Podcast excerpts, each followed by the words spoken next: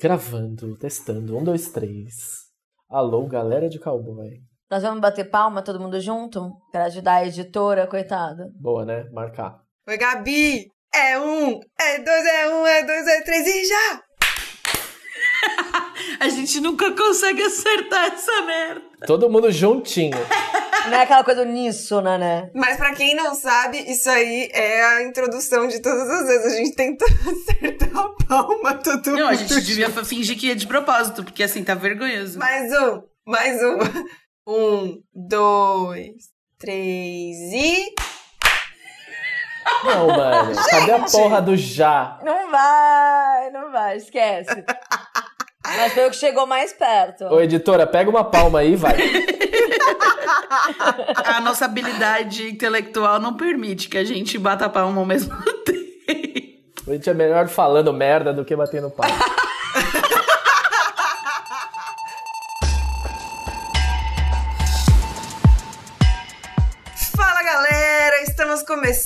Mais um episódio desse belíssimo podcast que vocês deviam estar com saudade. Vocês eu não sei, mas eu sei que eu tava, tá? Então é isso.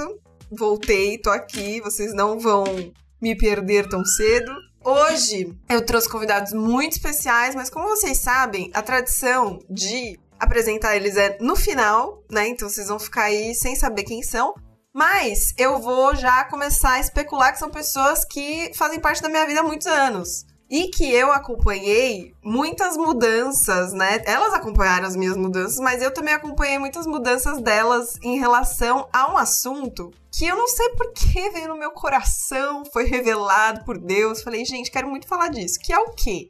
A casa da gente, a casa, nosso lar, o que isso significa para cada um. E cada um que tá aqui viveu várias histórias diferentes em relação a isso. Já morou com de vários jeitos, de várias situações, e, enfim. Já teve república, já teve um monte de coisa. A Marina tem várias histórias maravilhosas e falando nela, ela tá aqui hoje, mas dá um oizinho aí pra nós. Oi, gente! Vocês acharam que vocês iam se livrar de mim nos episódios em grupo, mas eu não, eu tô aqui. O outro a gente ficou com saudade de você, né, amiga? Aí você ficou com dor de cotovelo, ciúmes e voltou. Exatamente.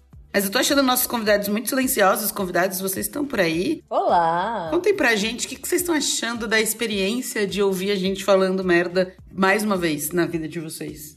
É, quer dizer, Camila, Camila Ximenes está com a gente hoje e ela pode falar um pouco mais sobre isso, que ela já esteve aqui. Quem lembra de Xexé? Eu adoro, porque é, é- é matar as saudades, né? Ouvir vocês falando assim. É conversa na sala de casa. Ah, Temos uma pessoa aqui também que é, é- vai estrear aqui no Meio Doida, no universo da Podosfera, mas eu tenho certeza que vai se dar super bem, porque assim, é tão tia Cotinha que nem eu e todas as meninas, que adoram uma falação, uma conversa, né? Não, Rafael? Por isso que eu tô quieto, porque se deixar, vocês estão ferradas. Então eu tô aqui me segurando, falando ah, qual que vai ser a minha deixa. Aí eu vou. Mas aí, por favor, não me deixe me empolgar, só tô avisando. Mas obrigado, gente. Obrigado por essa possibilidade de fazer a minha estreia com vocês. Isso é muito gratificante. a gente teve que negociar valores altíssimos pela sua estreia. Exatamente. O passe foi caríssimo. O contrato, meu advogado ainda não, não deu o ok final. É por isso que é pra cronometrar, gente. Não pode passar ali do tempo, ó. Senão tem que pagar mais. Mas vambora, vambora. Estamos aqui pra falar, vamos falar. Gente, falando em pagar mais, essa acho que a, a primeira coisa que simboliza a gente falar de casa é isso, né? A gente mora um período da nossa vida sem pagar. E de repente a gente resolve pagar. Tipo assim, a situação é tão desesperadora que a gente fala: eu vou desembolsar milhares de reais pra sair da casa dos meus pais. É foda porque você começa vivendo nove meses dentro da barriga de alguém que você absolutamente não paga nem pra nada. De repente você cresce e aí você continua não pagando até algum momento em que você passa a pagar seu rolê ou passa a pagar, sei lá, alguma coisa na tua casa. Depende da, de cada família. Aí chega uma hora que você fala: Não, agora eu já sou adulto o suficiente pra pagar as minhas próprias contas. Quem que teve essa ideia? Sabe assim? Que erro! Na verdade, eu estou adulto o suficiente pra não ouvir merda. Adeus, tchau. Não, eu tô entendendo que tá rolando um trauma. Rolou um trauma, estamos aqui superando todos eles, mas isso é importante. Mas eu gostei desse, desse raciocínio. Você tá morando num lugar que simplesmente aconteceu, né? Você não escolheu. Quer dizer, depende da, da sua crença. Mas aí você sai. E aí esse já é o primeiro impacto. Então, mudança é impacto? Mudança é, é sofrimento? Mudança é, é dor? Não sei. Talvez. Olha, depende de onde você se enfia. Depende. Ué, no planeta Terra, sim. Vai ter gente, vai ter pessoa. Eu vou contar que, assim, pra mim foi uma felicidade.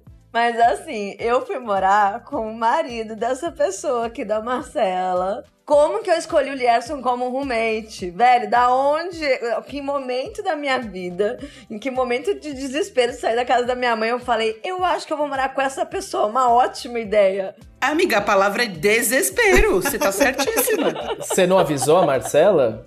Como que a Marcela caiu nessa? A Marcela, ela ainda não existia nessa configuração, assim, né? Na configuração casal com o Lierson. É, a gente era amiga. Eu era amiga da Xé. É, a gente era amigas, eles já se conheciam, mas a gente ainda não, né? E, nossa, eu vivi, assim, coisas incríveis naquele lugar. Mas eu nunca esqueço, amiga, quando a Xé falou assim: ai, não, porque eu vou morar, vou sair da casa da minha mãe. Eu falei, amiga, que legal. Com quem você vai morar? Ela falou, ah, com o Lierson, lembra? E na época ele já dava em cima de mim. Aí eu falei, amiga, nunca vou na sua casa. Tipo, não tem condição. É a primeira coisa que ela me falou. Aí eu falei, não vou na sua casa, nem a pau. Ela, ai, amiga, imagina, que o Gerson é assim, ele dá em cima de todo mundo, mas é, relaxa, vocês vão ser amigos. Pã. Ah, Pã. Pã, nasceu Miguel. Eu acho que quando a gente fala sobre expectativa versus realidade lá de putz, sair da casa dos meus pais e tal, eu brinquei que tem a ver com desespero, mas eu acho que é um pouco disso, assim, você tem a expectativa de que agora eu vou poder fazer tudo o que eu quiser, e aí você descobre que na verdade você só fica muito cansado. Porque você não pode simplesmente falar, foda-se esse emprego, eu vou. Hoje eu vou chegar atrasada. Porque você tem medo de ser demitida, porque você tem contas pra pagar. E aí a sua expectativa é assim: uhul, rolê, drogas, cachaça, sei lá o que que você gosta. E de repente a realidade é: nossa, um lençol novinho, limpo na minha cama, que da hora. limpeza. Nossa, esse desinfetante é muito mais cheiroso do que o outro. Exato! Nossa, será que vale a pena eu comprar esse amaciante que é um pouco mais caro, mas o cheiro é muito mais gostoso? É isso. Eu acabei de pensar que, assim, a gente sai da, da casa dos nossos pais com a expectativa de falar, meu, eu não quero mais ouvir merda, né? Não sou obrigada a isso. E aí você sai e aí você assina um contrato em que você tem que ouvir merda pro resto da sua vida, que é trabalhar, e não fala nada. Então, assim, você troca seis por meia dúzia. Não, talvez sete. Seis por sete. Você ouvia merda com intimidade, agora você ouve merda e tem que ficar entendendo e medindo as palavras pra entender o que vai acontecer. Exato, você tem que engolir seco. Quero sair daqui porque eu não aguento mais ouvir merda, aí você descobre que você é obrigado a vi- ouvir merda, né? Não, e- limpar a merda também, né? Não tem uma configuração social que você não vai ouvir merda. Olha, mas assim, eu entendo esse lado do trauma, mas a minha saída não foi por trauma. A consequência foi a melhora, mas eu não saí da casa dos meus pais, tipo, eu não aguento mais isso daqui. Eu... Porque assim, a casa dos meus pais era muito confortável, era muito delicinha. E eu me dava bem com meus pais. Mas sim, tinha. Eu me dava bem porque eu me isolava. Então era outro ponto. Mas a escolha de sair de casa era porque já tinha dado. Eu saí de casa tardiamente. Então eu confesso isso. É, e porque você morava longe para um caralho também. Exatamente. Eu sofri morando com meus pais porque eu morava longe e a vida era muito distante. Mas eu conseguia viver. E então era mais esse sofrimento do que estar em casa. Quando eu voltava para casa eu só dormia, porque eu não conseguia mais fazer nada, não conseguia conversar. Eu chegava às 11 da noite, tinha que sair cedo para trabalhar ou para estudar e depois trabalhar e voltava para casa. Então, eu acho que não foi traumático, mas a relação com meus pais melhorou muito depois que eu saí de casa. Ô, Rafa, uma pergunta. Você falou que você saiu tardiamente. O que é tardiamente? Ah, tardiamente, quando que eu saí? Eu, eu devia ter 32 anos. Tá bom, tardiamente. Tardiamente. É tardiamente. Eu ia dizer assim, ah, tardiamente não existe. Porém, acho que é, tá na hora, né? Não, é super tardiamente. Comparado com a maioria das pessoas, é super tardiamente. Tem essa noção real, assim. Mas é, é justamente por isso, porque assim, eu não tinha por que sair. E esse lance que a gente tava falando até de controle, né? De, de sair, aí que você descobre que você precisa controlar um monte de coisa e precisa entender um monte de coisa, você, você começa a aprender outras coisas. Era muito confortável para mim. Então eu consegui fazer esse processo dessa primeira mudança de uma maneira mais confortável, não por grandes necessidades. As necessidades eram mais por, cara, eu preciso morar em um lugar que era mais perto da civilização e eu preciso entender onde que é isso e como que isso vai acontecer. Mas aí deu para planejar. Então essa primeira coisa essa primeira, esse primeiro passo foi mais nesse sentido. Mas é muito louco falar sobre necessidade, assim, porque eu venho pensando sobre isso e tal, e é muito louco como a gente percebe. Os nossos pais tinham uma necessidade completamente diferente da nossa para né, sair da casa dos pais deles. E a gente tem uma necessidade diferente. Eu tenho irmãos mais novos que são têm 18 anos e 15 anos. E eles têm uma terceira necessidade que é completamente diferente. Onde eu quero chegar é que a gente muitas vezes fala as nossas necessidades ou coloca as nossas necessidades em algum lugar, sendo que assim, isso talvez até assuste os nossos pais, porque para eles sair de casa era se casar. Eu não sei se algum de vocês, né, saiu de casa para se casar, eu sei que a Cher não. Você saiu de casa para se casar, Rafa? Não. Porque é isso, assim, tipo, eu, às vezes eu vejo a minha mãe, meu, meio surtada com algumas coisas que eu falo, mãe, não é porque você saiu de casa para casar que mãe te amo, eu sei que você tá me ouvindo, tá? Você é ótima. Te adoro. Assim, não é porque você saiu de casa para casar que a minha decisão de sair de casa foi porque eu não gosto de você e tal, mas foi porque eu precisava do meu espaço, foi porque eu me percebi morando num quarto na casa dos meus pais. E aí eu falei, cara, não faz mais sentido, sabe? Tipo, a minha vida toda tá enfiada dentro desse quartico nada mais cabe aqui, eu tô atulhando coisas até o teto, eu preciso de um espaço que seja só meu. E aí eu cometi o famoso erro, que eu acho que foi o, o desespero da Xexé, que foi... Ah, não, quero pagar barato, quero morar relativamente perto do centro, vou dividir apartamento. E aí não foi muito fácil. Gente, vou aproveitar essa, esse gancho aí. É, é, legal porque, assim, quando eu saí, apesar de eu ter me enfiado numa república com o Lierson, e o Lierson colocou mais dois meninos para morar com a gente e eu, a outra louca, adotei um cachorro. Então, assim, uma casa que era pra morar duas pessoas virou a casa um pouco cheia, né? Eu saí brigar com a minha mãe porque eu não queria lavar a louça a hora que ela queria que eu lavasse. Eu cheguei na casa fazendo os meninos limparem a casa. Enfim, e horários diferentes, ele na cozinha, eu na publicidade. Independente de tudo, eu acho que como mulher assim, e aí não sei como que é pra você, Rafa, mudou muito a minha concepção de liberdade. E de liberdade em todos os sentidos. Não só do ir e vir, entrar na minha casa e sair. É que eu tinha um pai chamado Lierson, que eu já conto essa história. Porque o Lierson virou meu pai. O Lierson, o Lierson virou meu pai. Amiga, isso diz mais sobre você do que sobre ele, não é por nada, não. Calma aí. eu sofri uma intervenção em casa, velho. Bro, foi a melhor coisa do mundo. Mas, né, liberdade de ir e vir, de fazer as coisas mas uma liberdade interior até como criativa, sabe? Na casa da minha mãe eu não sentia que eu conseguia me desenvolver assim, criativamente, usar as coisas, não sentia que aquilo era tudo meu, né? Porque não podia quebrar, não podia sujar, não podia isso, não podia aquilo, tem que estar tudo no lugar o tempo todo. E eu acho que o meu primeiro passo como artista mesmo foi quando eu saí de casa. Mesmo quando no meu espaço, naquele meu quarto ali dividindo, isso desenvolve, né? Tem um livro que chama Um Teto Todo Seu, que fala muito sobre isso. Sobre a dependência da mulher de ter o seu próprio espaço e dependência financeira para se desenvolver, saca? Então, apesar do Lierson, aquela brincadeira, Lierson, ele vai ouvir, vai me odiar, mas payback, ele falou muito de mim no podcast dele. Então, apesar de tudo, assim, apesar de várias experiências, eu já morei com outras pessoas, né? Até eu morar sozinha demorou eu fui desenvolvendo muito nesse sentido, assim, então eu recomendo demais. Não recomendo muito dividir com né, três homens e um dog, eu acho que é muita gente. Fora isso, tudo certo. No máximo um dog já tá suficiente. Isso, só o dog, gente. Dog planta.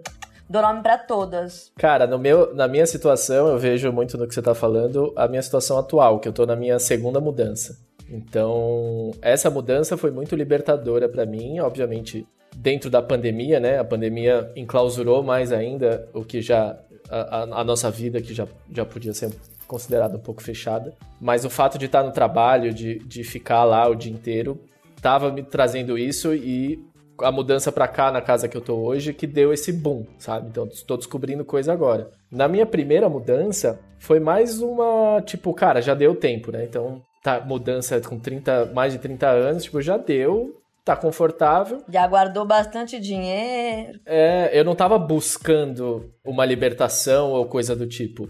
Eu simplesmente fui e fui também num relacionamento passado.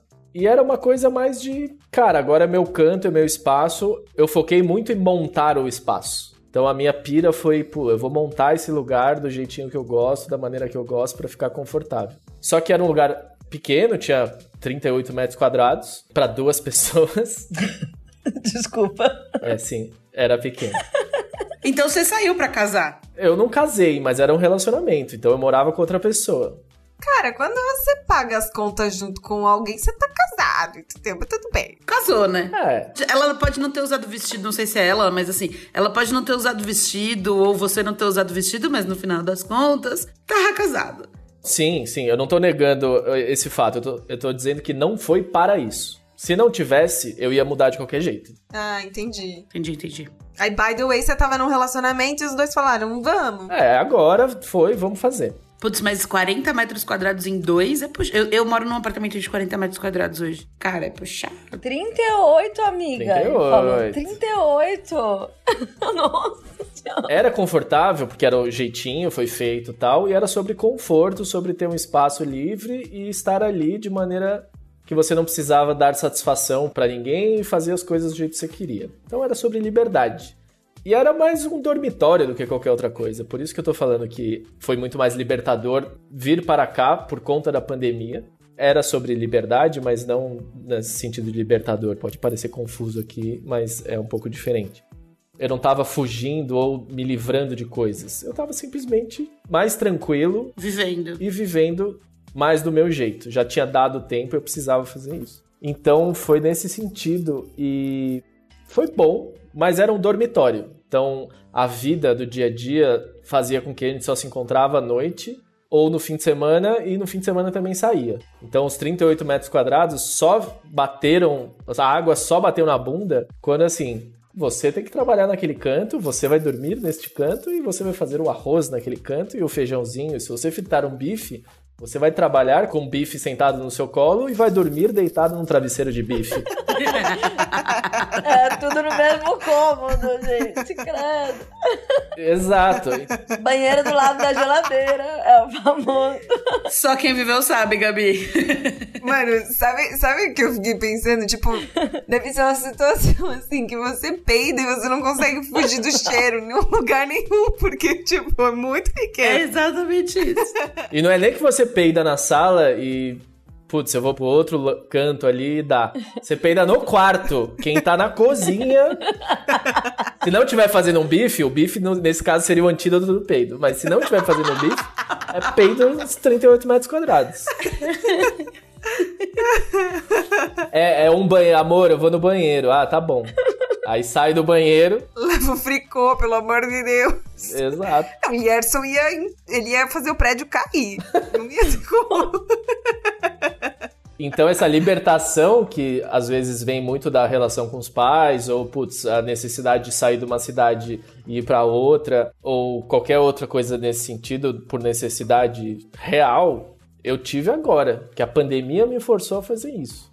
Eu acho que, tipo, quando você foi morar lá, um dos motivos, acho que, que. Não que era um motivo, mas talvez, assim, uma das coisas que também fez diferença, né, nessa experiência é que você morava, tipo, distante do centro. E aí você foi morar mais, num lugar mais central. Que eu também, quando, tipo, fui morar com o Lierson, depois só nós dois, a gente foi pra mesma região ali. E, cara, lá é muito. É um, é um lugar muito perto de tudo, é mu- muito bom de se morar. Então, tipo, é- eu fico imaginando, ah, 38 metros quadrados lá, beleza. 38 metros quadrados, tipo, isolado, que é o que É, sim. basicamente que virou. a- é, com a pandemia foi assim. Realmente acho que, por mais gostoso que você tenha pensado o ambiente, né, e calculado tudo, fica claustrofóbico mesmo. E todo mundo deve ter sentido isso pelo menos algum momento. Tipo, independente de você ter um quintal em casa ou não, tipo, só pela sensação de você não poder ter a liberdade de fazer o que você queria, a hora que você queria, já te deixa meio assim, né? Então todo mundo deve ter sentido isso minimamente em algum momento, né? Mas sabe o que eu tô lembrando? Eu tô lembrando quando ela foi morar lá com a gente. Porque ela dividiu o quarto com o Lierson. E a gente, olha só, né? Era eu, três, o cachorro e a Marcela foi pra lá, brother. Velho, ela foi se mudar pro quarto do Lierson e eu lembro dela tentando comprar a cômoda pra caber naquele quarto, bicho. E aí eu tô ouvindo ele falar de 38 metros quadrados, pensando em você fazendo, mano, aquele Lego, quebra-cabeça, insano para você caber naquela casa, naquele, meu Deus, aquele banheiro inteiro pichado com coisas satânicas. Que gostoso, que conforto. não, você não tá entendendo. Que lar. Aquele banheiro era tenso, velho. Não, eu deixei uma comunidade inteira de, de caboclo lá trabalhando até hoje, então invoquei uma galera ali pra fazer uma limpeza. Acho que os, os caras ficaram, porque é muito puxado ali o negócio. Oh, demoliram aquele lugar, sabia? Eu encontrei o Bruno e o Bruno falou que eles tiveram que sair porque o dono vendeu, que vai crescer um prédio. Eu falei, bens a Deus, nossa senhora, esse lugar louco aí. A primeira vez que eu pisei na casa da Xé e da. é, Primeiro parênteses.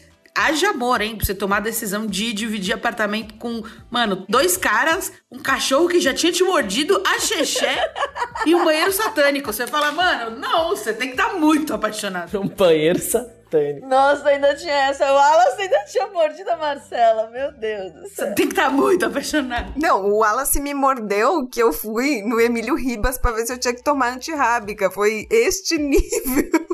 A gordura da minha perna saltou pra fora, assim que até hoje. Ai, não, foi horrível, para. Eu não posso lembrar dessa cena. Mas o cachorro com certeza tava possuído. Pelo banheiro satânico, gente. É isso. Ele tava possuído. Você invoca Satã no banheiro e aí você faz o quê com o cachorro? Não, não, mas esse daí era o espírito de ex. Isso aí é outro satã. Isso daí é outra coisa. Cãozinho é adotado, cãozinho é adotado. É você, Satanás. O outro comentário que eu queria fazer é a primeira vez que eu pisei na casa da Xexé, da Marcela e do Lierson e do Bruno E e do do, pão. cachorro e do pão e de todo mundo. E do pão. E do Satanás. Eu lembro que eu entrei e falei assim: naquele banheiro eu não vou. Aí a Xé falou: ah, o meu banheiro tá um pouco quebrado, mas pode usar. Eu falei: então, tá bom. Eu faço xixi no box. Mas eu não vou fazer xixi nesse banheiro do capeta. Meu, ele era muito claustrofóbico, muito pequeno. Você não tinha como não ler os bichos, sabe? Era bizarro. Por outro lado, era bom, que você acordava de manhã, olhava no espelho e pensava, Exu já colava assim do seu lado. Você falava, eu tô protegida. Simbora, preparada pra, pra vida. Ai, eu tô fazendo mal. Acordava de manhã, já dava um boa noite. Ah, eu acho que foi por isso. Nossa, juro por Deus, que agora eu acho que eu lembrei por que, que eu quis falar de casa. Porque eu tô numa vibe, né, de um belo dia aí, quando eventualmente rolar, eu vender minha arte na praia, né, aí no- nas lojinhas online. E aí eu- me veio uma ideia muito legal de, de tipo, estampa pra colocar em algum lugar, não sei onde, mas eu achei muito bom, que seria, sabe aquele home is where blá blá blá is? Aí eu pensei, home is where Exu is. Porque, tipo, se Exu não tiver lá, meu filho, não muda. Porque Amiga, é isso? tem que botar primeiro ele pra entrar, inspecionar, beleza? Vamos, galera. Então, beleza, leva todo mundo agora. Não, mas era um banheiro muito treta, cara. Não, era treta. Tipo, os meninos. Moleque, né? Os moleque que é tudo médium, que não sabe o que é médium, aí fala que, que não, eu sou satânico, eu sou. Sabe essas coisas? Aí picharam o banheiro inteiro, de cima a baixo, de baixo a cima, com um monte de pentagrama invertido e um monte de coisa horrível. As igrejas pegando fogo. E aí, assim, a gente que é tudo macumbeira, a gente chegava na porta do banheiro já fazendo assim, entendeu? Que não tinha Pô, o que que foi essa união, né? Vai morar com macumbeira com satânicos, velho. Essa é a prova de que a vida é muito louca. O mundo sabe o que faz. O mundo sabe o que faz, pensa. Mas qual que é a ligação do banheiro com Satanás? Tinha alguma explicação ou era só o lugar ali que foi e tal? Ele morava lá dentro. Porque vocês estavam falando do banheiro, banheiro, banheiro, banheiro. não- tinha, o Satanás não estava presente em mais nenhum cômodo da casa? Não, não, é assim. É, é um prédio que ficava do lado de onde você morava, bem pertinho. E que lá é um prédio muito antigo, então assim, já tinha todo um século ali de muita coisa que deve ter acontecido. Você passava na escada, você sentia assim arrepiar o espelhinho aqui do, do cangote e tal, você já, entendeu? Você já chegava meio assim. Aí assim, a casa já, já era antiga, o prédio já era antigo, já tinha tudo uma coisa, e aí ficava numa rua que, meu, Afonso Braz, ela do lado ali da Santo Amaro, já tem um. Tipo, ficava bem no finalzinho, que já pega uma energia lá de baixo. Um ponto do busão na porta. É, tipo Ali assim. mais perto da FMU? É, ali mesmo, É, um lado. pouco mais pra cima, mas é bem ali, assim, né? O Lierson pintou as paredes de preto. É, a casa inteira pintada de preto, até o teto, tá? É. E aí eles acharam de bom tom pichar o banheiro inteiro de símbolos satânicos só pra ajudar, porque já não tinha nenhuma energia fim ali mesmo, né? Então, sim, você imagina, eu fui morar lá. Ou a gente teve uma fase de rato lá, você lembra disso, velho? Lembro. A gente não conseguia matar os ratos da casa, velho. Os meninos me contaram uma história só depois que, a gente, que eu tava saindo de lá. Eles falaram: Tia, a gente vai te contar um negócio. A gente achou um rato no saco de ração do cachorro. E a gente não quis contar, porque a gente sabia que talvez você fosse ficar louca. Eu falei: Louca, como vocês não me contaram? Ainda bem que meu cachorro tá vivo. Se tivesse acontecido alguma coisa, eu tinha matado vocês, velho. Meu Deus, Marcela. Amiga, seu cachorro come pedaço de perna de gente. Comer um restinho de rato tá suave também, né? Deus me livre. Venenoso. Não, gente, atenção, Luísa Mel, por favor. Perdão. Luísa Mel. Meu, é uma loucura. A gente começa a pensar. E isso é uma coisa que eu queria saber de vocês, né? Porque a minha, a minha- as minhas motivações foram várias, né? Então, tipo, primeiro saí porque eu queria entender como que era a minha vida longe do controle da minha mãe. Durou dois meses, voltei. Quem nunca? Aí depois eu saí pra morar na República aí com cinco pessoas e mais, e mais 100 mortas que estavam ali. Uma galera ali passeando. Aí eu não, eu fui morar lá também. E aí, tipo, dois meses depois a gente, eu, eu e o Li, a gente foi pra um cantinho só nosso. Aí lá eu fiquei um tempinho. E depois de lá, aí a gente se mudou pra mais perto da minha mãe. Porque eu ainda precisava de ajuda. Que ela... Mãe, te amo, mãe. E aí agora, de fato, estou pela primeira vez morando, de fato, longe de Dona Maria Helena. Um beijo. E eu acho que, tipo, de todas as experiências, todas eu aprendi um monte de coisa, mas eu acho que essa. É, que nem vocês estavam falando, tipo, a, a chefe falou da, da liberdade criativa, da liberdade de fazer acontecer e tudo mais. Apesar de eu já ter morado, tipo, saído da casa da minha mãe, morado com, em várias outras circunstâncias, eu acho que aqui, estando em outro estado agora, eu sinto isso mais forte. Tipo, talvez justamente por estar longe, né? E eu acho que a expectativa que eu tinha antes de sair era justamente estar no momento que eu tô vivendo hoje. Então, tipo, sei lá, faz mais de, não sei, cinco anos que eu saí, ou um pouco menos, talvez. Eu queria saber de vocês qual foi, tipo, a expectativa, a realidade. Porque pra mim a expectativa era essa realidade, tipo, levou uns anos até acontecer o que eu tinha de expectativa, sabe? Bicho, eu não sei responder. Eu não sei responder, sabe? Porque eu não tinha expectativa nenhuma. Porque eu saí no desespero, né? Como vocês podem ver. Onde eu fui me meter. Eu saí muito no. Cara, não dá mais, eu preciso sair daqui. Então eu realmente não. Eu não sabe quando você não. Eu tinha algumas expectativas no sentido de. Minha casa vai ser bonita, a gente vai arrumar. Não achei que o Lierson ia pintar tudo de preto, né? Essas coisas. Você vai morar com o diretor de arte, o diretor de arte pinta a casa de preto. Exato, achei que seria minimamente melhor, né? Mais de boas. Eu, eu não tinha uma expectativa, assim, quando eu saí, né? Como eu saí no desespero, como vocês bem sabem, pra casa do cão. Eu amo Casa do Cão, eu acho bom demais. E a gente chamava de navinha. Enfim, como eu saí nesse desespero, né? Eu queria morar mais perto do trabalho também. É, então a realidade, assim, ela acabou sendo muito surpreendente e muito positiva. Porque eu fui descobrindo quem eu sou, assim, literalmente hoje, né? Eu acho que eu já mudei bastante. Então, todas as minhas mudanças, elas trouxeram coisas únicas, né? Eu tinha coisa de não querer morar sozinha pra não deixar meu cachorro sozinho. Mal sabia eu que deixar ele sozinho na casa de- deixar ele mais em paz e eu mais em paz e todo mundo mais feliz, né? Então eu acho que foi só uma, uma trajetória assim de eu cada vez estar mais perto da minha própria essência, do que qualquer outra coisa. Então eu sempre recomendo muito para todo mundo, sabe? Eu acho que tem, né, a, as estruturas familiares de cada um, né, o poder aquisitivo, tudo isso envolvido para as pessoas terem ou não essa oportunidade, esse privilégio. Mas para quem tem e fica em casa querendo economizar uma grana, porque tem aquela coisa assim, aquela conta de padeiro que o pai faz, que ele fala assim pro filho: "Não sai de casa, economiza o dinheiro do aluguel, pois um dia você poderá comprar um apartamento".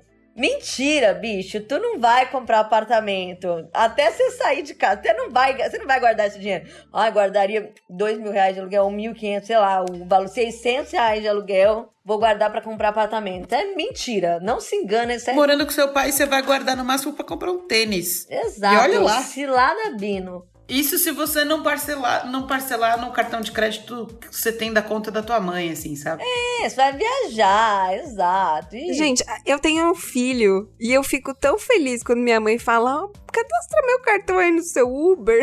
Eu falo, claro, mãe. Aí, ó. Aí, ó. Até hoje, entendeu? Então, assim. É hoje. Mas, Oxé, você acha que em um tweet, assim, qual que a sua expectativa era a liberdade e a, eu se conhecer criativamente? E a realidade foi. Ela entrou em depressão. foi isso que aconteceu. Não, mas é real, a expectativa foi a liberdade. Eu achei que eu ia sair pra caralho. E eu até saí um pouco, né? Sofri intervenção e o caralho é quatro. Mas a realidade é que eu fiquei mais em casa. Eu virei uma pessoa mais caseira. Eu descobri que eu gosto de ficar muito sozinha. Eu achei que eu não queria ficar sozinha nunca. E agora eu, eu amo minha própria companhia e só me deixou mais feliz. Até porque você tá gastando nas paredes que você tá pendurando os quadros, você quer olhar bastante aqueles quadros. Cara, acho que a primeira mudança foi muito na expectativa dessa estar próximo de uma civilização e ter uma vida urbana que não dependa de duas horas de trânsito ou transporte público para qualquer coisa. Então foi uma motivação inicial, na verdade, bem pri super privilegiada. Então.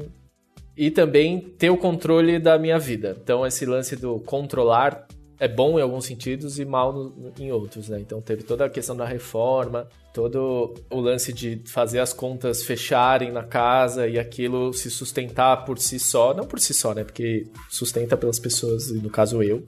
E isso deu certo, e deu certo muito rápido, assim. Foi porque realmente eu sou uma pessoa que planeja bem as coisas e esse lado controlador, nesse sentido, foi benéfico. Então eu consegui fazer a maior parte das coisas que eu queria, de deixar com a minha cara. E quando de fato aconteceu, rolou super, não teve grandes, grandes dificuldades nesse sentido. Então foi uma, foi uma quebra de barreira da minha capacidade de administrar uma situação que parecia muito longe, fora de controle difícil nesse sentido. Ah, vou. É, fica na casa dos pais que é mais tranquilo. Sim, é mais tranquilo, mas aí você perde e ganha várias coisas. Mas nessa segunda mudança, que foi muito por conta da pandemia e de, do espaço, da claustrofobia, foi uma coisa que foi. Eu não tinha nem expectativa. A minha expectativa era básica, vamos dizer assim, dentro da resolução desse problema.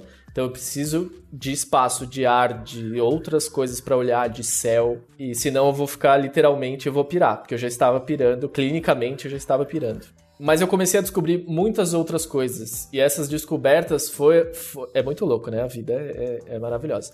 Foi muito um retorno do como eu era, na, eu me sentia na casa dos meus pais. Então, este retorno me, me trouxe outros gostos, outras formas de lidar com as coisas. Por exemplo, no meu apartamento era tudo muito certinho, reformado, então nada podia ser mexido. E aí entra o controle nessa história. Então, ah, a parede descascou uma parede, pelo amor de Deus, ah, isso aqui, ó, chato pra cacete. Aqui eu aluguei essa casa. Então aqui a casa, a casa da década de, sei lá, 60, e uma casa da década de 60 não tá inteira, não tá com todos os tem, tem um monte de coisa aqui. Então eu comecei a, a, a desconstruir essa pessoa dessa primeira mudança e reconstruir a pessoa que estava na casa dos meus pais. Então, por exemplo, hoje eu estou fazendo trabalhos manuais. Então, assim, eu não pregava um prego. Agora me deu. Aqui atrás, ó. Vocês não estão vendo aí no, no áudio, mas tá, aqui a gente tá no vídeo. Tem uma furadeira aqui atrás. Ah. Minha melhor amiga. Buchas, parafusos, montar móveis. Eu tô tô nessa, sabe? O próprio Bob, o construtor. Exatamente. O próprio marido de aluguel. Só falta o chapeuzinho, o cartão de visita, me contratem. Então, eu acho que esse, essa expectativa versus realidade na primeira mudança era muito sobre liberdade, mas capacidade de administrar uma coisa e viver fora da aba e da segurança do, do privilégio do papai e da mamãe. E essa segunda mudança veio com uma necessidade, era a expectativa era muito também de liberdade, mas uma liberdade por necessidade clínica. E a realidade e o, e o que trouxe isso foi muito maior, muito mais interessante, muito mais. É uma conexão muito mais importante do que só um imóvel, só uma metragem. E aí, romantizando aqui um pouco o comentário, realmente foi uma mudança. Não foi uma mudança de CEP, foi uma mudança de atitude, uma mudança de olhar para as coisas. Então, ter um quintalzinho, querer um, um, um cachorro para morder a Marcela talvez no futuro, coisas desse tipo. foi muito uma reconexão, foi uma mudança muito mais interna do que do valor do meu IPTU, sabe? Isso que você falou, eu acho que Tipo, eu, eu sempre amei muito casa. Muito. Tipo, o nosso. Casa não. Casa ou apartamento. Não, tipo, o lar, né? Essa coisa da, da nosso, do nosso canto. Tanto é que acho que a dificuldade de eu me sentir em paz nos lugares que eu fui, né, que eu me mudei, tinha dificuldade justamente porque isso é muito importante para mim. Tanto é que quando eu fui morar com a Jeché lá, com o Li, primeira coisa que eu falei, eu falei, meu, eu preciso de uma escrivaninha. Se eu não tiver uma mesinha para mim, eu não vou conseguir me encontrar na casa, porque isso é muito primordial, assim, tipo, para mim como pessoa mesmo. Então, eu acho que os ambientes, eles são a representação do que a gente tá internamente vivendo mesmo, exatamente o que você falou. E aí a gente sente vontade, um dia te acorda, tá tudo lindo, maravilhoso. Aí você acorda e fala: hum, cansei dessa cor, cansei disso aqui. E isso tem 100% a ver com o nosso processo interno. Então, isso que me encanta tanto. É tipo algo inconsciente que a gente joga pra fora, né? Exato. Eu acho demais, assim. Mas eu quero saber da Marina também, Má. Você, que também já teve várias experiências, já morou com, em República, já morou sozinha, agora tá indo morar com boy. O que, que você tinha, tipo, expectativa realidade, assim? Com uma bela estante. É, precisamos dizer, o fundo da Marina é digno de um deputado. Digno de um voto do Supremo Tribunal. Exato. Na verdade, eu comprei na Amazon, gente. Você empurra, é de papelão. Não. É o papel de parede. É um fundo verde. Ficou bom esse chroma key. hein? É, eu acho que eu saí da casa da minha mãe um pouco tarde também, né? Mais tarde que as minhas amigas, talvez. E eu tinha uma expectativa de que, assim, cara, eu preciso fazer isso agora, porque senão eu não vou fazer mais, sabe? Tipo, senão eu vou ficar aqui para sempre. E eu vivia bem com ela, e a gente se dava bem, eu me dava bem com os meus irmãos e tal. Mas eu precisava de espaço físico. Era essa a sensação que eu tinha, eu precisava de espaço físico. E aí eu fui dividir apartamento com duas amigas, e foi bem caótico dividir apartamento, mas ao mesmo tempo foi muito importante, porque acho que assim, eu percebi que tudo aquilo que a minha mãe se incomodava que eu fazia na casa dela, oh meu Deus, quando as pessoas fazem é horrível. E era foi meio isso assim, eu senti que tipo, eu aprendi muito a lidar com as coisas que eu mesma fazia. Então, tipo, minha mãe sempre odiou copo do lado do sofá, por exemplo. E eu, cara, mudei pra uma casa que uma das meninas que morava comigo, juro, ela fazia coleção de copos do lado do sofá. No começo, eu pegava os copos, eu levava pra pia. Chegou uma hora que eu simplesmente falei, eu vou deixar. Eu vou deixar. Eu quero ver o que vai acontecer. Começou a formar, tipo, um- um- uma... Sabe aquelas pirâmides de taça de filme? Castelinho de cartas, né? Cara, chegou uma hora que eu olhei e falei, bicho, não tem mais espaço pra andar na casa e continua aglomerando. Com- oh, Essa mulher tá comprando copo. Não tem copo suficiente nessa casa pra isso. e aí eu comecei a perceber essas pequenas coisas, assim, de como, tipo, a gente é, reclama de coisas dos nossos pais, né? Já citando a famosa música, mas é isso, você reclama dos seus pais, mas você é eles, né? A gente aprende tudo que a gente sabe com eles. 100%. Cara, e esse lance aí do- de botar a mão na massa, fazer um- botar um prego e etc. É muito louco, que eu tô virando a minha mãe nesse sentido. É isso! Isso é claro e límpido na minha cabeça. Quem me deu a, a furadeira aqui atrás foi a minha mãe. E é muito bom como, tipo, e eu, eu acho que vocês vão, vão concordar, mas assim, quanto mais a gente vai fazendo coisas que os nossos pais faziam na casa deles, na nossa casa, mais a gente fica feliz. Não, e assim, tipo, beleza, isso foi no primeiro apartamento. Aí, lá no meio de tudo, as meninas resolveram voltar, começou a pandemia. E aí, assim, enquanto não tinha pandemia, eu tinha uma rotina de pessoa que trabalha até tarde, saía durante os dias e tal, não sei o quê. Cara, eu ia pra minha casa basicamente para dormir e no final de semana ali e tal.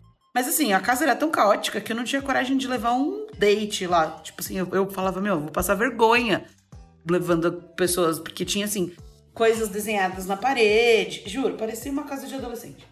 Aí as meninas, no meio da pandemia, resolveram cada uma voltar pra casa dos pais. E eu fui morar sozinha, sozinha. E aí, bicho, é, além do fato de pandemia, né, de não poder sair de casa, mas assim, foi um mergulho muito profundo em mim mesma. Morar sozinha é um mergulho muito profundo em você mesmo, porque chega uma hora que você não aguenta mais você. Você fala, cara, eu não aguento mais, eu tô chata pra cacete. E você só consegue, talvez, passar por esse processo de reconhecer isso quando você tá 100% sozinho. E ao mesmo tempo também você passa a gostar da sua companhia, de gostar de fazer suas coisas do seu jeitinho e tal. E assim, agora vindo pra cá e passando mais tempo aqui e tal, é muito maluco, porque tem umas coisas que eu gosto de fazer e que ele não gosta, e ele é todo metódico, certinho, organizado, como vocês podem perceber. E eu sou tipo assim, o caos no Brasil, sabe? Papel de bala em cima da mesa. Nunca casam dois organizados, né? É Nunca. sempre Nossa. os opostos. Que ódio. E aí, tipo assim, ele hoje, ele hoje entrou no quarto, eu tô de férias, né? Aí eu tirei um cochilo depois do almoço. Que é isso, CLT tem que ter um benefício. e aí eu acordei, eu vim pra cá, eu fui fazer terapia e tal, não sei o que, voltei. E aí, a hora que eu entrei no quarto, ele estava sentado olhando pra minha cara, eu falei, o que aconteceu? Ele falou assim, eu entrei no quarto, Marina, você me expulsou do escritório porque você ia fazer terapia, Marina. E eu entrei no quarto e agora eu estou recolhendo suas roupas pelo chão. Aí eu fiz assim, ah, obrigada, você é muito bom. Porque, tipo, é isso, assim, quando você mora sozinha, você deixa a blusa caída no chão, você fala, "Ah, beleza, daqui a pouco eu volto lá e pego. Morando com uma outra pessoa, você precisa pensar a respeito dessa convivência. assim. Tem testemunhas também, né? Eu passei por isso também.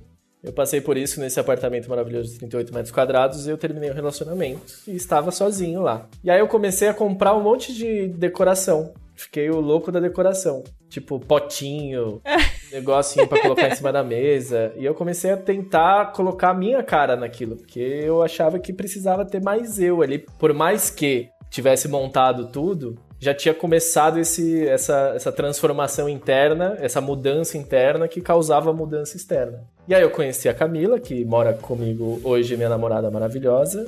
Camila, te amo pra sempre.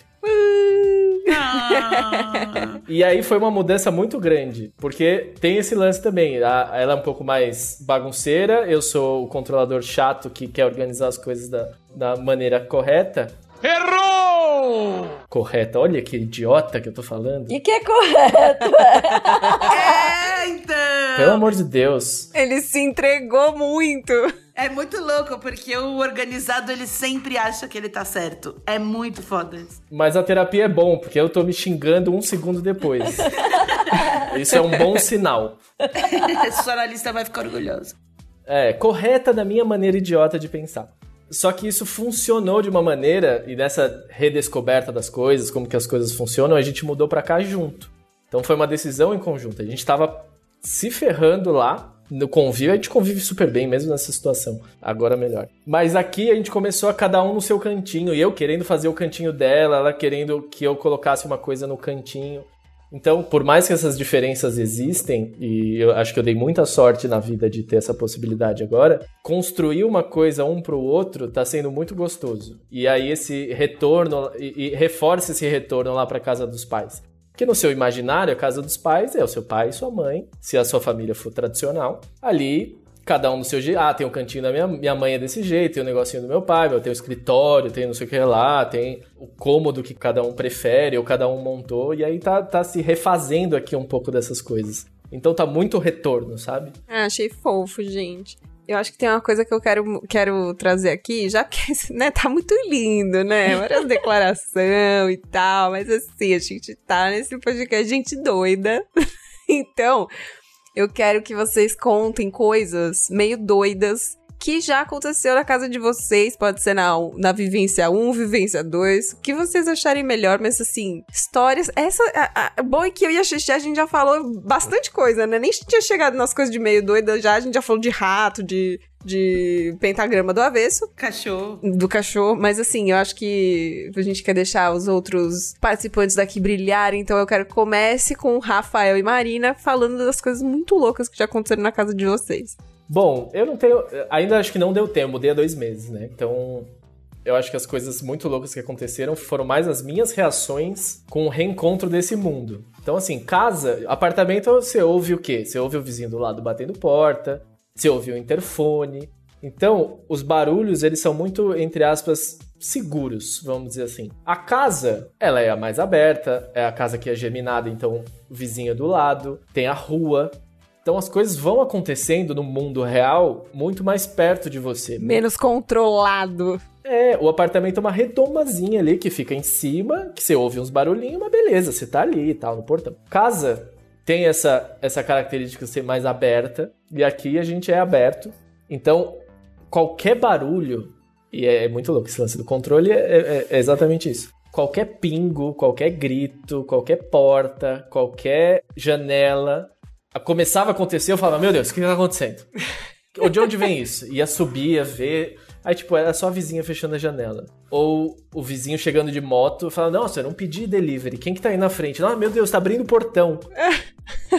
é, tá no quarto, vendo TV, aí tem alguém na rua que estaciona o carro na rua e começa a conversar. Tipo, meu Deus, que perigo, o que que tá acontecendo? E aí, o louco não é o fato em si. O louco devia ser a Camila, que é a única testemunha, olhando para mim e falando, mano, que idiota. A coisa louca é você, né? Exato. Tiraram essa pessoa de um pote fechado e colocaram ela pra fora. E a, a, pessoa tá deslumbrada. Tipo, não toca o interfone quando chega o delivery. Tem uma buzininha gritando! Ai. Você fala, meu, o que que tá acontecendo? É o delivery? É uma invasão? O que que estão me chamando? É aqui, não é?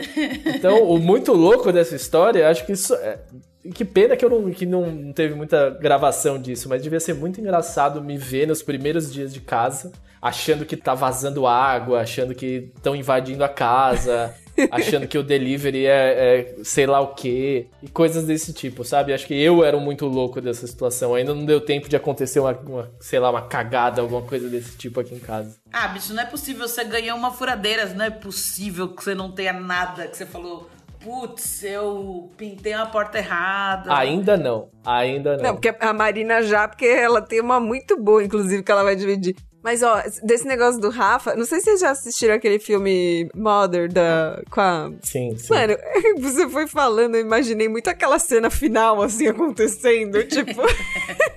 Nossa, a galera vai invadindo, né? Imagina essa cena final acontecendo na minha cabeça. Sozinho. E o que aconteceu? A vizinha fechou a porta. Muito bom. E aquela cena começou na minha cabeça, a pia caiu, a pessoa sentada, o bebê passando. todo mundo não. Ó, eu acho que você, como você é o mais doido, você tem que agora botar o crachá de meio doido. Se eu fosse você, eu comprava um tuk-tuk pra chegar, pra passear no bairro.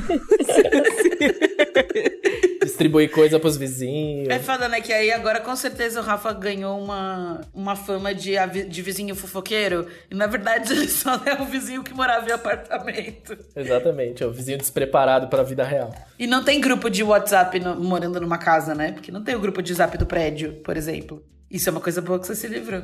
Mas tem uma cordialidade que não tem no prédio. O grupo de WhatsApp do prédio era sobre problema, sobre reclamação, sobre algum aviso. O zap da vizinhança é, tipo, a gente se ajudando. Isso é legal. Isso é muito importante, isso é uma diferença boa. Então, por exemplo, deu merda no encanamento da vizinha aqui um domingo à noite. E começou a bateção, eu já tava tranquilo, já sabia que não era o demônio do banheiro, não do banheiro, mas o da minha, casa, da minha cabeça. Não era zumbi. É. Aí ela me mandou o WhatsApp, putz, aí já, já se dispõe a falar, o que que tá acontecendo? Quer, quer vir aqui? Causa, já, já tem uma, uma cordialidade da, da rua, uma coisa mais, mais vila que não tem num prédio. Um defende o outro, né? Ao invés é, de um então, aponta pro outro. A minha segurança é a segurança dela e vice-versa, porque se acontecer alguma coisa lá, tá do lado da minha casa e por ser aberto, então a gente se protege de algum sentido. Então isso é uma coisa boa. Isso é massa mesmo. Manda Má, conta aquela história maravilhosa. Bom, gente, três coisas meio doidas que já aconteceram comigo. Eu vou começar pelo di- fatídico dia em que eu entrei na. Eu tinha uma, uma roommate que era uma pessoa pelada. Até aí nenhum problema, pois eu sou uma pessoa pelada também, quando eu tô na minha casa e tal. E aí, é, a minha, o fatídico dia em que eu cheguei em casa e a minha roommate pelada estava mostrando uma foto dela pelada na TV numa praia de nudismo. E aí foi muito tipo Inception de vizinho, de roommate pelado, sabe assim? Que eu abri a porta de casa e aí tava assim, a roommate pelada mostrando foto dela mesma pelada e eu olhei e falei, que, tá acontecendo aqui, cara? Será que eu tô numa sketch dos Porta dos Fundos, né? Sei lá. Eu fiquei esperando o Gregório do, do Vier sair do chão, assim, falar, ah! eu-" Enfim, esse foi um, um dia bem, bem curioso. E acho que a melhor de todas, sem dúvida nenhuma, foi a que aconteceu no ano passado, no dia do aniversário da Marcela, inclusive, que está chegando.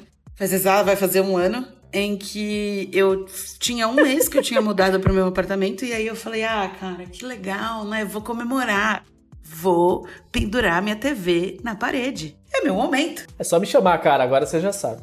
O Rafael ficou até feliz de pensar num furo pra fazer na parede. emocionado, né? Não, e mais legal ainda, eu moro, morava num apartamento no- bem novinho, né? E, tipo, manual do proprietário. Abri o manual do proprietário e falei, caralho, é hoje, porra. Chamei um cara, chamei o cara. O cara veio, porque não tinha furadeira na época. Depois eu comprei uma furadeira, mas aí a, a compra da furadeira é a história de coisas meio doidas número 3. Aí eu chamei o cara, o cara veio, ah, tá, não sei o que. Eu falei, não, quero pôr nessa parede aqui, mas eu quero pôr bem centralizado, nanana. E já tinha uma prateleira nessa parede. Eu falei, meu, vou olhar no mapa, olhei no mapa falei, ah, tá suave. Pode furar, moço, fura aí. Meu, a hora que o cara furou, começou a sair água pelo. Eu furei um cano no, no meio da, sa- do- da, da sala. Só que não é que eu furei um cano no meio da sala, eu furei o cano que levava água para o prédio inteiro. Então eu deixei o prédio inteiro sem água durante 24 horas. Tudo bom, meninas? E aí era muito bom porque assim, a água saía do cano que parecia uma cachorra, uma enxurrada. Nossa, foi desesperador. E aí eu olhava o chão e o chão com tipo quatro dedos de água, assim. E as o modem da internet passou de- flutuando na minha frente. e eu falei, mano, que que eu, como é que eu nem tinha rodo pra aquilo, sabe assim? Como é que eu vou fazer pra limpar essa merda? Aí no meio do caos, chega a minha vizinha de baixo e fala assim: Ai, porque eu vim ver o que está acontecendo? Porque está pingando água no meu tanque. Juro, minha casa de, com quatro dedos de água no chão, as coisas todas boiando. Que eu olhei pra cara dela e falei assim: que bom que era o tanque, né, minha senhora? Porque, você pode perceber que aqui tá um pouco difícil. Não, aí, aí a mulher falou, mas o que está acontecendo? Aí a Marina virou e falou, eu furei um cano. Ela, meu Deus, como assim você furou um cano? E a Marina deu a melhor resposta, que foi a seguinte. Ainda bem que é um cano de água limpa e não um cano de bosta. Porque foi isso, assim, tipo, depois passou, né? A hora que baixou a adrenalina, eu falei, bom, beleza, vamos olhar pelo lado positivo. Ainda bem que era água potável, né? Podia ter sido. Mas tá vendo como o vizinho de prédio é combate? É! Nunca é carinho, é só combate. A véia veio ver o que, que tava acontecendo. E aí, daquele dia em diante, assim, essa véia fez a minha vida um inferno naquele apartamento. Juro, mas assim, tudo. Tudo que eu queria fazer. Fui pintar a parede e a véia reclamou. Fui pôr a cortina, a véia reclamou. Mas assim, ela reclamava. Pedi delivery e tocou o interfone tarde e a véia recla- ela reclamava de tudo que eu fazia. Tudo bem, né? Faz parte. Só que daí o que aconteceu? Eu me senti tão mal por ter deixado todo mundo 24 horas sem poder tomar banho, sem poder fazer nada no meio da pandemia, que eu fui lá muito fofa, encomendei vários biscoitinhos e deixei um saquinho de biscoitinho na porta de cada vizinho, falando: Oi, gente, então olha só, desculpa aí, a culpa foi minha, fiz merda, por favor, não me odeie. Pode tirar meu nome da boca do sapo e. Enfim. Foi a Chapeuzinho Marina no, no prédio. É, exato. E essa foi, acho que, a coisa mais maluca que aconteceu morando sozinha. Foi. Mais do que a pelada, foi o. Não, não tem nem comparação. Tipo, Era água por todos os lados. E eu tive que pegar o rodo do prédio pra poder tirar, porque eu não tinha o suficiente. Eu tinha um rodo. Quem que tem mais de um rodo morando sozinho num apartamento de 40 metros? Ninguém. E aí é o mesmo esquema que você tava falando, né? Quando você frita um bife na sala, você dorme no bife. Quando você fura um cano na sala, você dorme submerso. Eu tava o próprio Aquaman, né? Tipo assim, foi desesperador.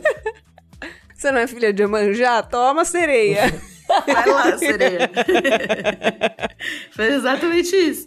A cabocla d'água lá cantando na madrugada, era Maria puxando água.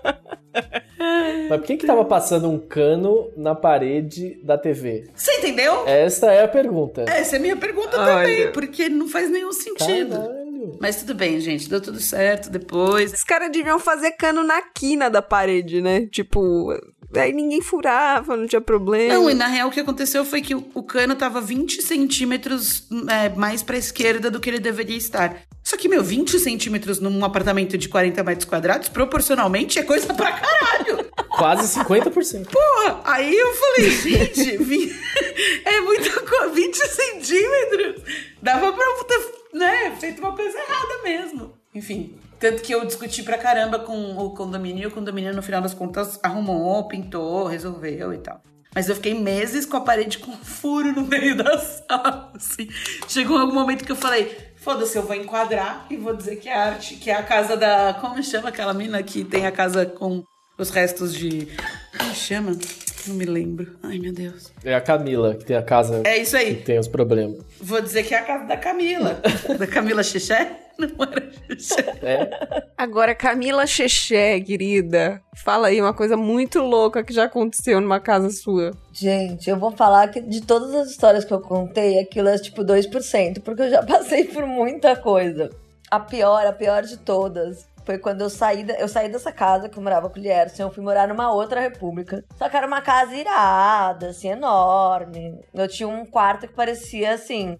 O quarto era do tamanho de um apartamento, era gigante, era super confortável. E quando eu me mudei pra lá, era muito legal, porque eu gostava muito da galera, que eram umas amigas e tal. Só que essas minhas amigas, uma foi morar sozinha, cansou, a outra foi morar com o boy e a gente foi substituindo. E aí a casa foi tomando outro rumo, nada a ver comigo. Uma galera mais Bob Marley, pá, 4 e 20, bossa nova na sala. E eu sou da galera do rock, né? Nada a ver. Então eu vivia enfiada no meu quarto, passava pela galera, beijo, tchau, ia fazer meus rolês, voltava. E tudo lindo, em paz. Um belo dia, caiu esse toró, toró São Paulo, parece que vai cair o teto na tua cabeça. Esperei um pouco, não consegui sair. Depois até fiquei lá conversando com meus dois roommates, dois roommates novos, era um menino e uma menina. Uns queridos, mas aconteceu um negócio estranho. Porque foi assim: eu saí, voltei. E aí eles estavam bêbados, eles ficaram bebendo o tempo todo que eu fui pro bar e voltei. Até aí. Até aí tudo bem. O problema é que começaram a se declarar pra mim assim: Xexé, por que, que você não passa tempo com a gente? A gente fica vendo você passar e a gente é apaixonado por você. E dadadã. Até aí, eu ali assim, ó, não sabia muito o que fazer, quero sair daqui, mas não sei como. Vou dar risada. Expectativa morar sozinha. Realidade suruba na casa da Xexé. Num belo momento, lá pelas tantas, não vou entrar em detalhes pra não expor tantas merdas que aconteceram, porque eu não sabia o que fazer. Eles ficavam assim, meu, tem banheira no seu banheiro, né? Nossa. E eu, mano do céu.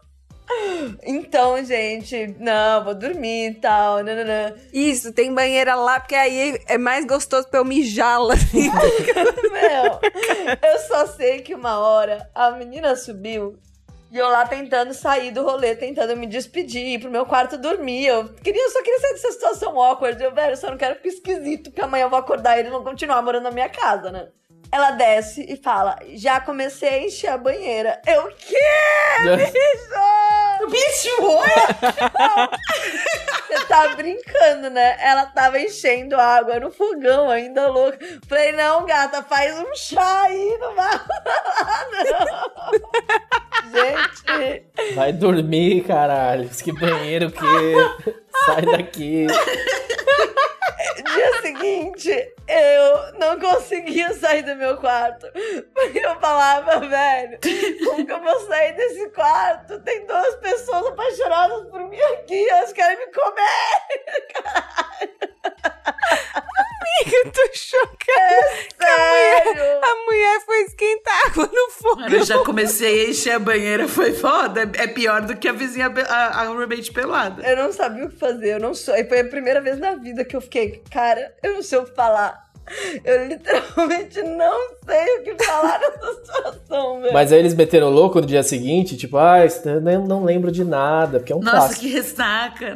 Não meteram nada, tentaram me pegar depois, bicho. E eu, nossa senhora, não vai dar. Vai, vai de manhã mesmo, acabou de... Não escovei nem o dente, vai agora De mesmo. manhã não, porque eu passei ali assim, ó, tchau, gente, vou trabalhar. Eu meti o louco, eu falei, eu vou sair daqui, velho, medo dessa porra. Mano, que desespero. Tipo, você não pode. Só que eles eram muito livres e tal, e não sei o quê. Eles e eram aí, tantas, Eram eu voltava livres. todo mundo chapado, e eu, caralho.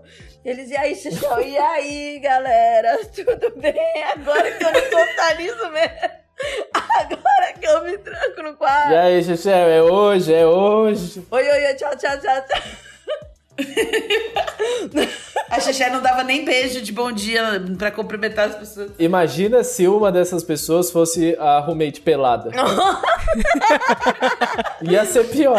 Eu acho que a gente precisava ter juntado, substituído a roommate pelada pela Xexé. Já pensou é a mesma pessoa. Agora eu quero saber por que ninguém fez essa pergunta. Então eu vou fazer. Mas, amiga, por que, que você não pegou? Não, amiga, não dava, amiga, não dava, não. Não, é complexo você pegar a pessoa que mora com você. Não, eu já até fiz isso. Porque assim, se eu tô num lugar, duas pessoas começam a se declarar, eu vou falar, porra, mas tô aqui. tô podendo pra caralho. Não, não dava. Eu fiquei muito. Amiga, eu fiquei muito em choque, juro. A hora que eu vi a, a panela com a água, eu falei, não. Isso é demais pra mim, velho. Não, gente, agora a, a pergunta que eu quero fazer, beleza, a Marcela perguntou isso, ah, mas eu tenho uma pergunta muito importante. Quantas horas ela ia demorar pra encher a banheira com uma leiteira, bicho? Amiga, não sei, velho. Mano, eu não sei. Mas a, a parte mais engraçada da história pra mim foi essa. Que, tipo, o que que passa na cabeça da pessoa? Às vezes ela não queria transar, às vezes ela não sabia como funcionava uma banheira. E ela tava querendo que você ensinasse. Porque esquentar na leiteira a água é uma noção, é fora da noção do funcionamento ali do aparato, entendeu? Achei muito boa essa teoria. No fundo, ela se declarou porque ela queria sua banheira.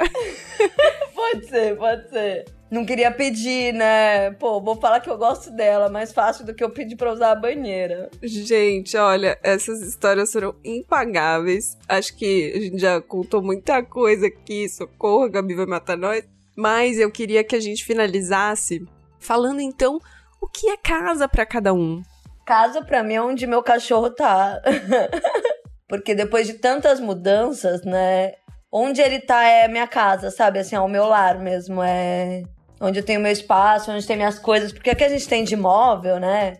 Ajuda a gente a situar, a gente ter nossa roupinha de cama, nossa cama, nosso travesseiro.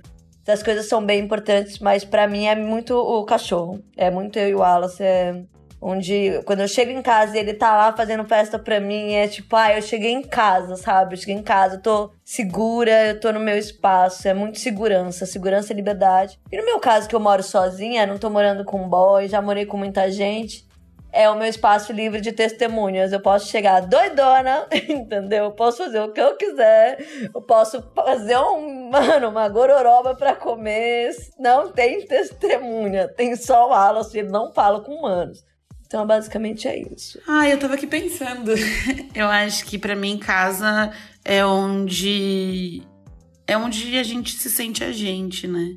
Não precisa necessariamente ter, pra mim pelo menos não tem relação com coisas materiais, mas tem relação com o lugar em que eu me sinto eu mesma, o lugar em que eu me sinto confortável, o lugar em que eu reconheço quem eu sou. Mas assim, se tivesse uma coisa material que definisse onde é a minha casa, eu acho que é aonde fica meu altar. Pra mim, casa é muito sagrado, então casa pra mim é, é onde tá meu altar. Casa pra mim é onde eu posso ter conforto e tranquilidade pra lidar com os meus problemas e um lugar que eu posso dar conforto para os meus. Eu achei que você ia falar que era onde você podia furar teus pregos, caralho. Porra, minha casa, eu posso furar o meu, minha parede quando eu quiser. Ai, ai. E você, Mal? Cara, casa pra mim é onde eu consigo cantar. Porque isso é uma coisa muito pessoal e muito em conexão comigo mesma. pra mim é, é isso, assim, assim, a coisa do canto pra mim é muito minha conexão espiritual, que nem a Má falou do altar, né? Pra mim, essa coisa do, do cantar. Tipo, acho que pra mim é isso.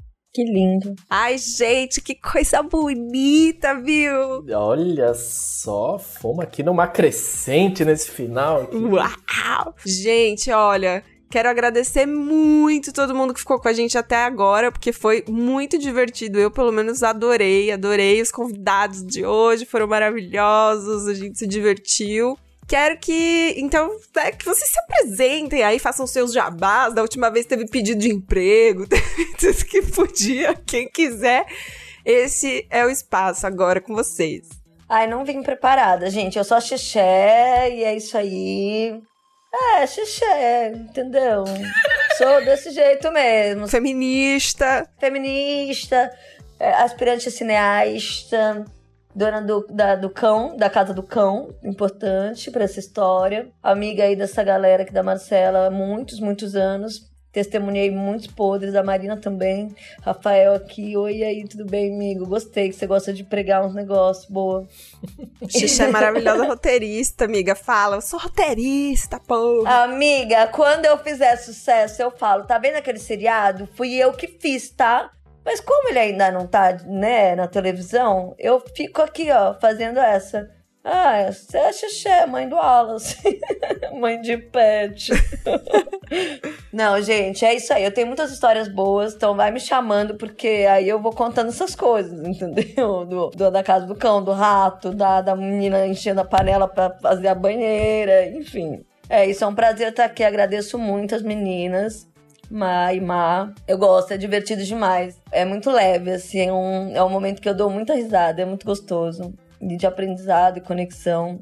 Agradeço. Portas abertíssimas, venha sempre. Bom, eu sou o Rafael Venturelli, sou publicitário, sou um pouco controlador, como vocês podem ver. Tenho um pouco de falta de noção com barulhos. Mas queria agradecer principalmente essa, essa oportunidade de estrear neste, neste mundo maravilhoso, que eu consumo muito, porém não, não atuo no, nos bastidores. Mas e dizer que eu fiquei muito confortável, muito tranquilo de trocar essa ideia com vocês. Aprendi bastante e, e- e entender essas diferentes visões do mesmo assunto foi muito legal. E esse apartamento de 38 metros quadrados está para alugar, então qualquer coisa, manda aquele zap, eu passo todas as informações, a gente pode negociar esse valor, recomendo, fiz. Tá um brinco. Chama nós, chama Aonde nós. que é o apartamento, Rafa? É ali perto do Parque Ibirapuera. Ó. Vai, Ma, solta que é sua. Bom, gente, como vocês já sabem, eu sou a Marina, eu sou Relações Públicas, eu gosto muito de falar besteira na internet. Tenho uma arroba em cada lugar, que é justamente para as pessoas não me acharem, mas podem me seguir no, no Instagram, que é arroba tmarinac. Obrigada por terem aguentado a gente falando até agora. Se você ficou aqui até agora, Conta pra gente qual foi o momento mais meio doida que você já viveu na casa dos seus pais. E eu tô aqui pra dar tchau. Sou Marcela Soares, filha de Maria Helena Soares, mulher de Lierson, mãe de Miguel, também conhecida como uma bolinha. E estamos aqui fechando e encerrando esse episódio maravilhoso sobre lar, sobre casa. Espero que vocês tenham gostado. Nos encontramos no próximo episódio, Brasil. Brigadão, um beijo. Beijo!